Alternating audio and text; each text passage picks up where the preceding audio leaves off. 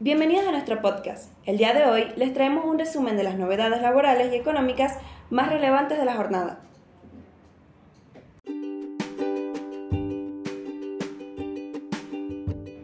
Ganancias. El nuevo piso de 330.000. El gobierno dispuso una suba del mínimo no imponible del impuesto a la ganancia a 330.000 brutos inclusive. El gobierno oficializó este viernes en el boletín oficial la suba del mínimo no imponible del impuesto a la ganancia, tal como lo había adelantado el ministro de Economía, Sergio Massa. La medida, publicada a través del decreto 714-2022, dispone el incremento del piso a partir del cual se pagan ganancias, que pasará de 280.000 a 330.000 brutos inclusive. La suba comenzará a regir para las remuneraciones o haberes mensuales devengados a partir del 1 de noviembre del 2022, inclusive por los que muchos empiezan a preguntarse qué pasa con el aguinaldo. El decreto también autorizó a la Administración Federal de Ingresos Públicos, AFIT, a establecer el monto deducible adicional pertinente para quienes tengan salarios que oscilen entre 330.000 y 431.988 mensuales brutos. De este modo, el organismo podrá establecer una deducción menor para los primeros escalafones de pagos para el impuesto a la ganancia.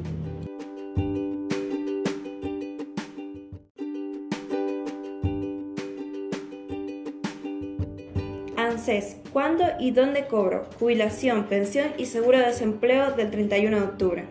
La entidad abona este viernes haberes correspondientes a jubilados y pensionados como así también a beneficiarios de seguro de desempleo.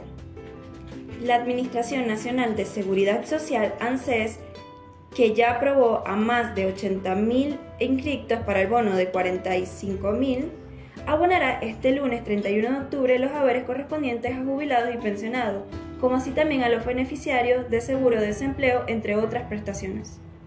El cronograma del organismo también incluye programas como la asignación universal por hijo, la asignación universal por embarazo y las prestaciones no contributivas.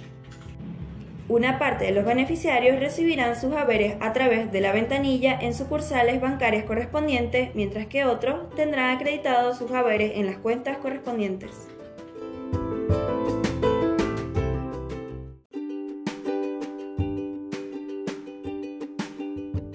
Sergio Massa anuncia un alivio fiscal para productores de bienes de capital.